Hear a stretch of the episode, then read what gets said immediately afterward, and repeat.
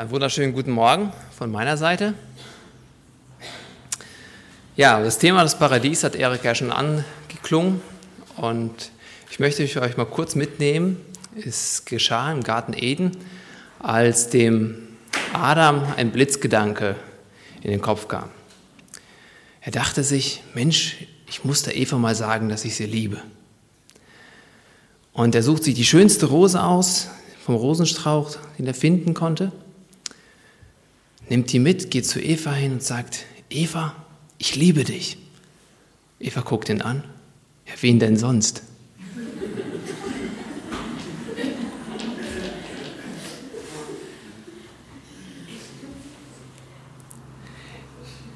Ich habe mal, mal Gedanken gemacht über die gesamte Bibel. Wie kann man die gesamte Bibel, den Inhalt in drei Sätzen zusammenfassen? Oder in zwei. Ich habe, glaube ich, zwei Sätze. Ja. Und meine, die, die Zusammenfassung, jetzt, die ich jetzt mit so aufgeschrieben habe, ähm, geht folgendermaßen. Am Anfang geht es um, um das Paradies und am Ende geht es auch um das Paradies. Und dazwischen geht es darum, wie der Mensch es verloren hat und Gott alles dran setzt, um es ihm wieder zu geben. Das ist für mich so, so die gesamte Zusammenfassung der Bibel. Und ich möchte mit euch zusammen heute mal diese ganze Bibel durchgehen. Ja? Wir, werden, wir werden anfangen mit dem Paradies, werden enden mit dem Paradies und dazwischen geht es darum, wie wir es verloren haben und wie Gott alles dran setzt, damit wir es wiederbekommen. Also drei Punkte sind es. Einmal die Vergangenheit, die Gegenwart und die Zukunft. Fangen wir mit der an, mit der Vergangenheit, die uns immer wieder, ja, ich sag mal, in den Kinderstunden, in den Gottesdiensten, wie auch immer, gekommen ist. Das ist das Paradies, wo Adam und Eva geschaffen wurden, wo sie lebten. Und das lesen wir in 1. Mose, Kapitel 2. Da ist der Überschrift Das Paradies. Es war zur Zeit, da Gott der Herr Erde und Himmel machte, und alle die Sträucher auf dem Felde waren noch nicht auf Erden, und all das Kraut auf dem Felde war noch nicht gewachsen. Denn Gott der Herr hatte noch nicht regnen lassen auf Erden, und kein Mensch war da, der das Land bebaute. Aber ein Nebel stieg auf von der Erde und feuchtete alles Land. Da machte Gott der Herr den Menschen aus Erde vom Acker und blies ihm den Oden des Lebens in seine Nase. Und so ward der Mensch ein lebendiges Wesen. Und Gott der Herr pflanzte einen Garten in Eden gegen Osten hin und setzte den Menschen hinein, den er gemacht hatte. Und Gott der Herr ließ aufwachsen aus der Erde allerlei Bäume, verlockend anzusehen und gut zu essen, und den Baum des Lebens mitten im Garten und den Baum der Erkenntnis des Guten und Bösen. Und es ging aus von Eden ein Strom, den Garten zu bewässern, und teilte sich da, von da in vier Hauptarme. Der erste hieß Pishon, heißt Pishon, der fließt um das ganze Land Havila und dort findet man Gold. Und das Gold des Landes ist kostbar. Auch findet man da Bedolachatz und den Edelstein Shoam. Der zweite Strom heißt Gihon, der fließt um das ganze Land Kusch. Der dritte Strom heißt Tigris, der fließt östlich von Assyrien.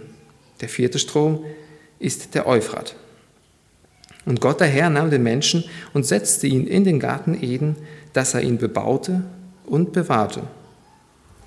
Und Gott der Herr gebot dem Menschen und sprach, du darfst essen von allen Bäumen im Garten, aber von dem Baum der Erkenntnis des Guten und Bösen sollst du nicht essen. Denn an dem Tage, da du von ihm essest, isst, musst du des Todes sterben.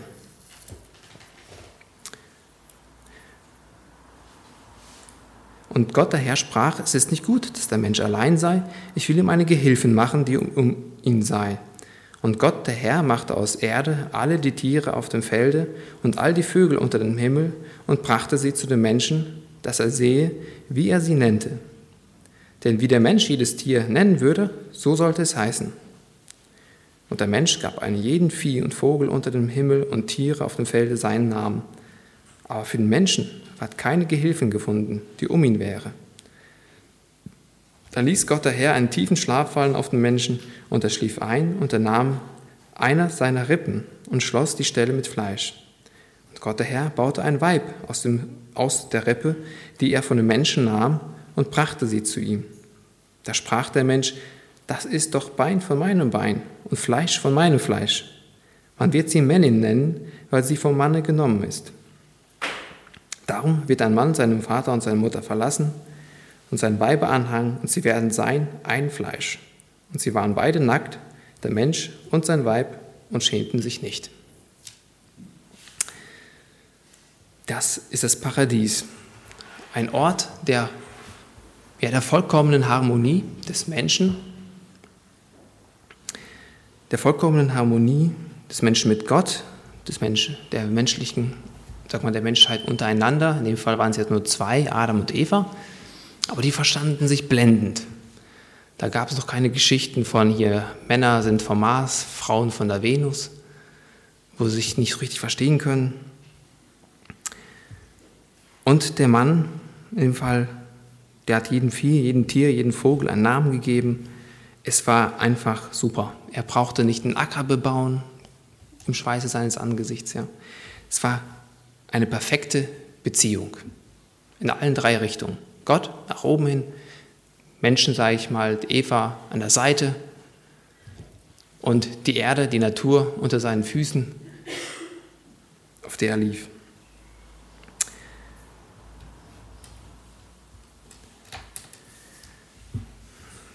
Wir haben in dem Fall jetzt ein Paradies, eine Definition vom Paradies.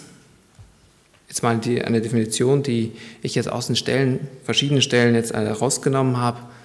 Das Paradies ist letztendlich ein Ort, der perfekten Beziehungen.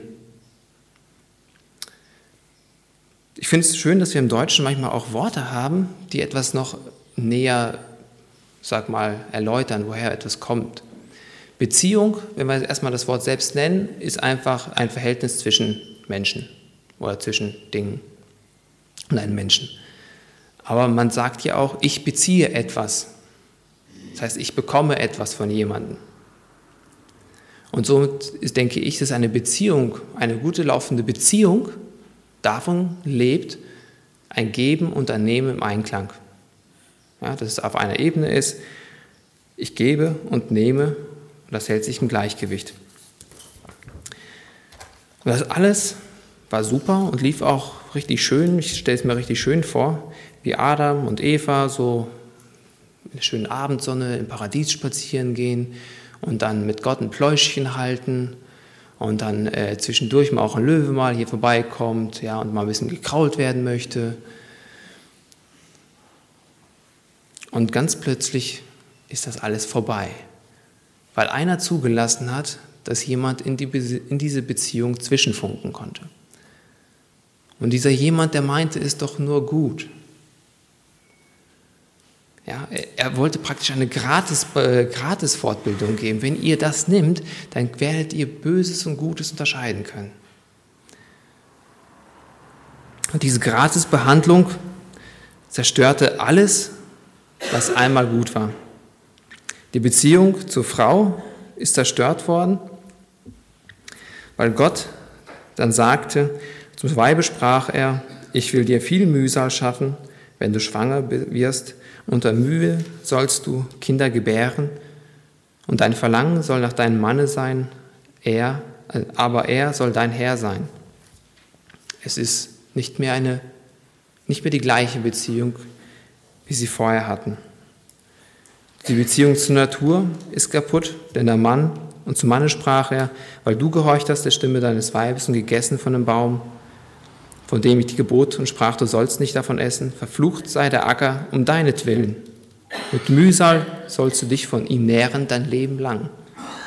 Nichts mehr davon, dass alles schön wild wächst und er nichts tun muss. Und die Beziehung zu Gott ist kaputt, weil Gott diese Menschen, Adam und Eva, aus dem Garten Eden, aus seiner direkten Nähe rausgeschmissen hat. Der Eingang wurde mit Cherubim bewacht, die blitzende Schwerter hatten und es gab kein Zurück mehr. Das ist die Vergangenheit. Und ich habe euch mal was mitgebracht, zwei Gegenstände, die das Ganze mal ein bisschen auch sag mal, verdeutlichen sollen, das Thema des Paradies.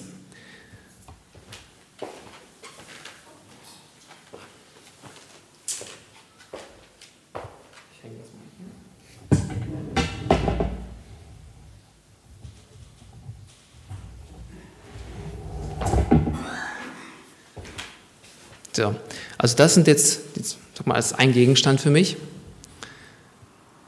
der mit diesem Thema des Paradies zusammenpasst. Vielleicht denken sich einige, hm, Paradies und Schwert. Mit der Rose könnte man sich vielleicht noch anfreunden, auch wenn die stachelig ist. Aber ein Schwert? Ich möchte von, von der Vergangenheit jetzt mal in unsere Gegenwart gehen.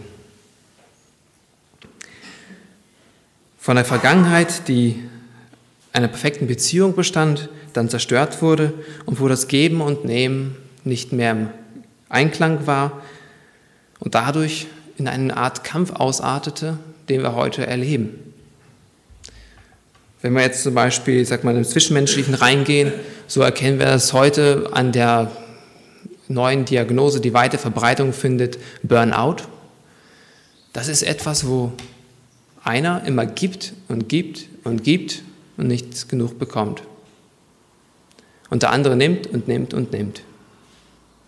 Ja, Ausbeutung von Mitarbeitern, Ausbeutung von sich Partnern oder sonst jemanden. Es entstehen Kriege, weil einer den Hals nicht voll kriegt, von Ländereien, von Gütern. Die Beziehung zwischen den Menschen sind kaputt oder gehen kaputt. Und unsere Gegenwart ist halt davon geprägt, dass Beziehung zwischen Menschen kaputt ist, Beziehung zwischen Natur kaputt ist, Ausbeutung, Zerstörung.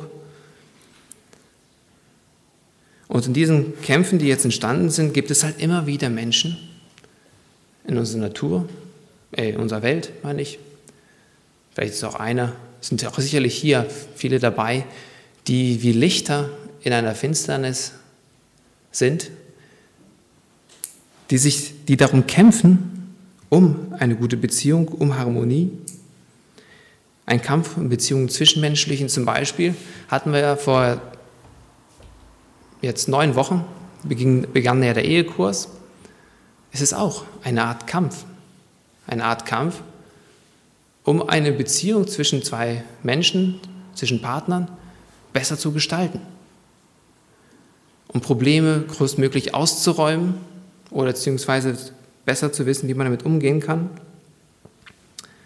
Es sind Menschen da, die kämpfen um gute Beziehungen zwischen Freunden und Kollegen. Es gibt Bücher darüber.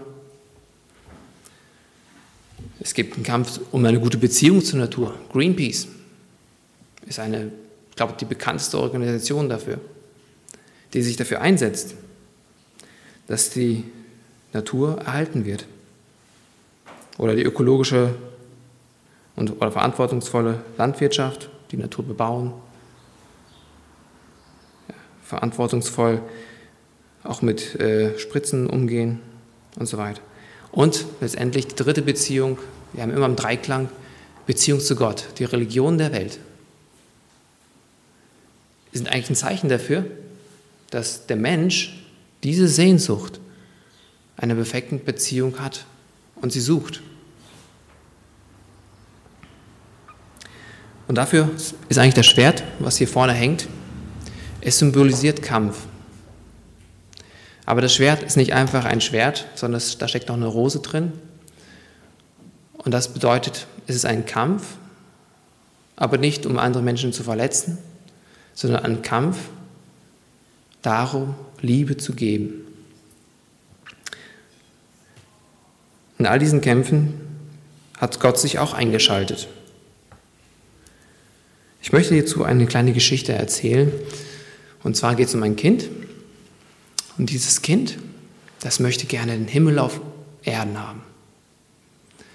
Und dieses Kind weiß ganz genau, wo sie diesen Himmel auf Erden kriegen kann nämlich in der Keksdose auf dem Regal.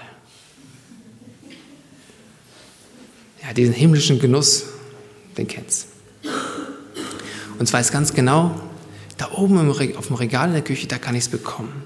Was macht's? Es überlegt sich, wie kommt es dahin?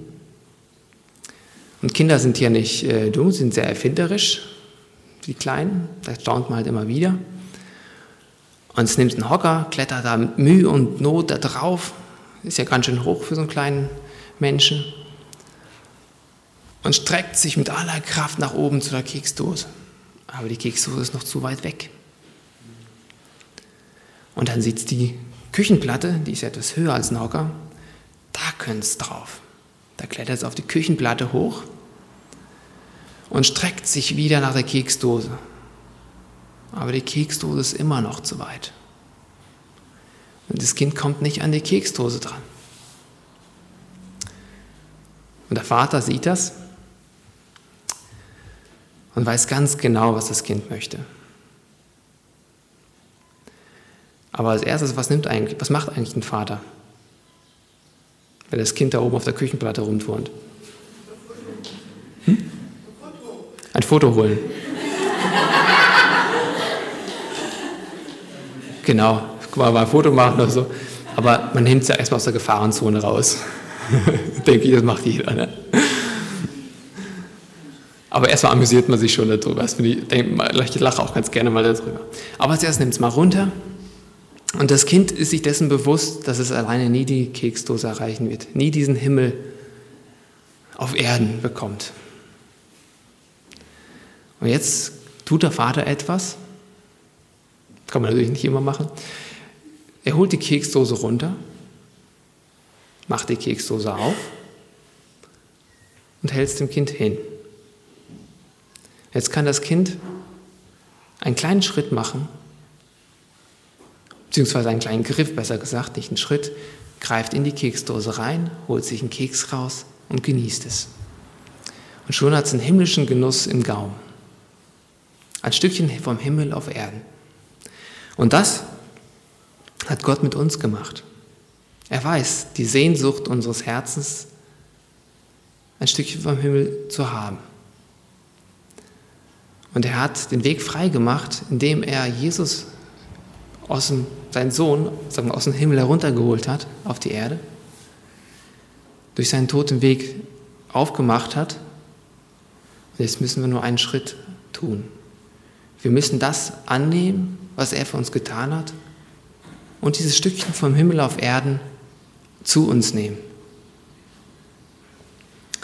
All die Kämpfe, die da, die da sind, sind ja auch irgendwo auch gut, aber sie werden nie den Himmel auf Erden bringen können. Es werden nie zu einer perfekten Beziehung führen. Das ist aber unsere Gegenwart, in der sich Gott eingeschaltet hat und durch die Vergebung unserer Schuld ermöglicht hat, dass wir eine bessere Beziehung zu ihm haben können, eine bessere Beziehung durch die Liebe und Vergebung, die wir von Gott bekommen haben, die wir weitergeben können und sollen, eine bessere Beziehung untereinander haben können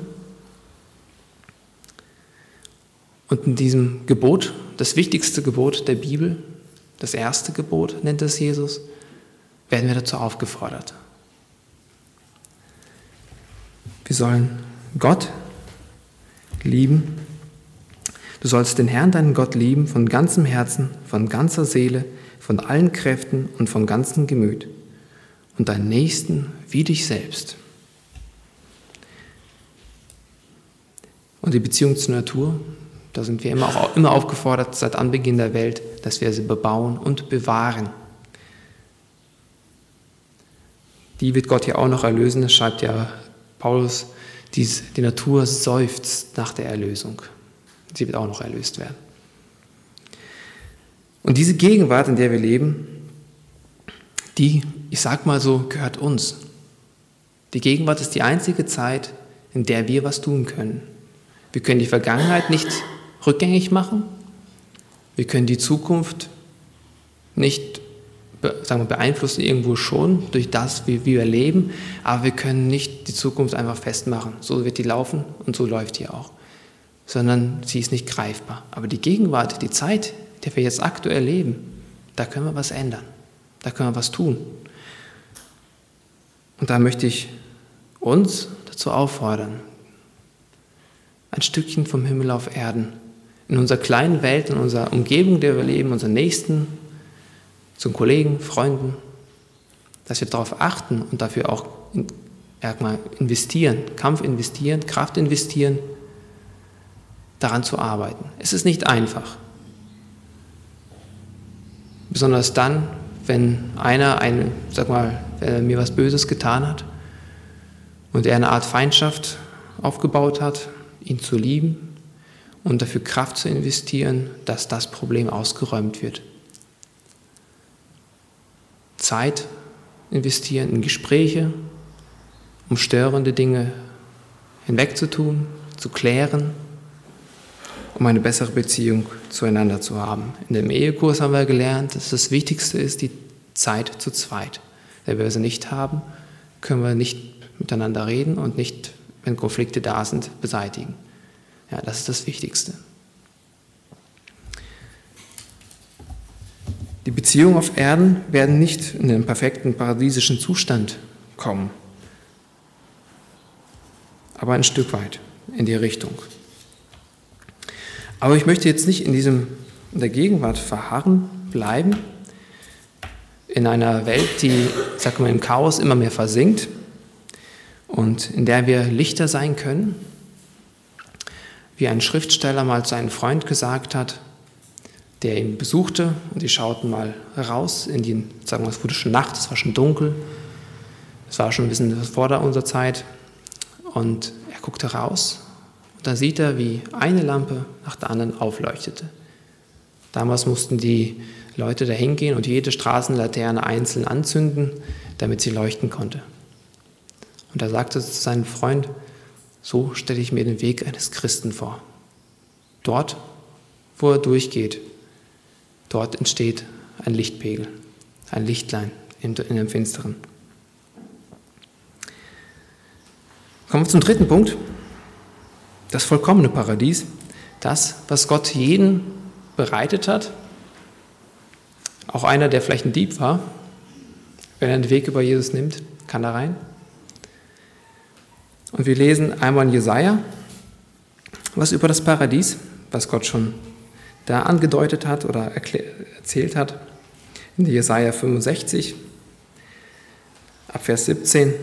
Denn siehe, ich will einen neuen Himmel und eine neue Erde schaffen, dass man das Vorherige nicht mehr gedenken und sie nicht mehr zu Herzen nehmen wird. Freut euch und seid fröhlich immer da über das, was ich schaffe. Denn siehe, ich will Jerusalem zur Wonne machen und sein Volk zur Freude. Und ich will fröhlich sein über Jerusalem und mich freuen über mein Volk, mein Mann soll in ihm nicht mehr hören die Stimme des Weinens, noch die Stimme des Klagens. Es sollen keine Kinder mehr da sein, die nur einige Tage leben, oder Alte, die ihre Jahre nicht erfüllen, sondern als Knabe gilt, wer hundert Jahre alt stirbt. Und wer die hundert Jahre nicht erreicht, gilt als verflucht. Ich fand es schön, wie Erika heute Morgen gesagt hat, die Jungen und die Junggebliebenen. Ja, also im Prinzip jeder, der unter 100 Jahre alt ist, äh, nach den Worten hier, gilt als Knabe oder als Mädchen. Sie werden Häuser bauen und wohnen und sie werden Weinberge pflanzen und ihre Früchte essen. Sie sollen nicht bauen, was ein anderer bewohnt und nicht pflanzen, was ein anderer esst. Denn die Tage meines Volkes werden sein wie die Tage eines Baumes und ihre Händewerk werden meine Auserwählten genießen. Sie sollen nicht umsonst arbeiten und keine Kinder für einen frühen Tod zeugen, denn sie sind das Geschlecht der Gesegneten des Herrn und ihre Nachkommen sind bei ihnen. Und soll geschehen, ehe sie rufen, will ich antworten.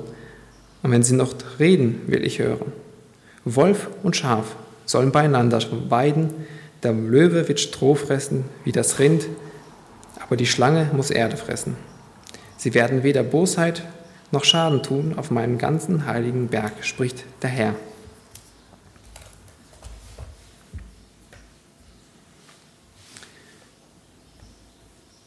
Und dann in Offenbarung 21. Sieh da die Hütte Gottes bei den Menschen, und er wird bei ihnen wohnen, und sie werden sein Volk sein. Und er selbst, Gott mit ihnen, wird ihr Gott sein. Und Gott wird abwischen alle Tränen von ihren Augen, und der Tod wird nicht mehr sein, noch Leid, noch Geschrei, noch Schmerz wird mehr sein, denn das Erste ist vergangen. Und er auf dem Thron saß, sprach, siehe, ich mache alles neu. Und er spricht, schreibe denn diese Worte, und er spricht, schreibe, denn diese Worte sind wahrhaftig und gewiss. Wer überwindet, der wird alles ererben, und ich werde sein Gott sein, und er wird mein Sohn sein. Der Weg ist klar und die Verheißung ist auch klar. Ich finde, ich lese immer wieder ganz gerne dies, sagen wir, das vollkommene Paradies in Jesaja oder in Offenbarung, wie es beschrieben wird, und ich freue mich sehr drauf. In einer Zeit, wo wir mit Gott persönlich leben werden, wo er direkt da ist, wo wir ihn sehen können, wo die Beziehung im Zwischenmenschlichen perfekt ist, kein Schmerz, kein Leid, keine Tränen, keine Verletzungen mehr, die man untereinander sich zufügt, wo man die Vergebung braucht. Ja, dann braucht man auch keine Vergebung, wenn man keine Schmerzen sich zufügt. Aber das ist halt, das ist die Zukunft, auf die wir warten können. Die Natur braucht nicht mehr zerstört werden. Wir werden auf Gold laufen, das wird die Straße sein. Das Mauerwerk wird aus Edelsteinen sein. Da braucht man keinen Raubbau zu betreiben. Ja, zwölfmal im Jahr kann man die Bäume abernten. Man braucht den Acker nicht mehr bebauen. Und das Fressen und Gefressen werden hört auch auf. Also das vollkommene Paradies wieder in perfekter Harmonie, das ist das Ende, sag mal, der Bibel. Und dann gibt es aber noch ein kleiner, sag mal, Beigeschmack, negativ oder wie auch immer wie man es sehen möchte. In 21, Offenbarung 21, Vers 8 lesen wir, die Feigen aber und Ungläubigen und Frevler und Mörder und Unzüchtige und Zauberer und Götzendiener und alle Lügner, deren Teil wird in dem Fuhl sein, der mit Feuer und Schwefel brennt. Das ist der zweite Tod. In dem allen Schönen, was wir erleben werden, gibt es halt immer noch das andere, wo Menschen, die Gott nicht annehmen, die ihn nicht kennenlernen wollen, die nicht mit ihm leben wollen, in diesen zweiten Tod, der hier beschrieben wird, hineinkommen werden. Und lasst uns in dieser Gegenwart, in der wir heute leben, die Zeit zu investieren, unseren Mitmenschen, die den Weg noch nicht kennen, zu zeigen, dass sie die Chance haben, durch diese enge Gartentür, die geöffnet ist, hindurchgehen und von den großen, bequemen, asphaltierten Wegen abgehen und den etwas vielleicht unbequem, aber den Weg ins Paradies finden.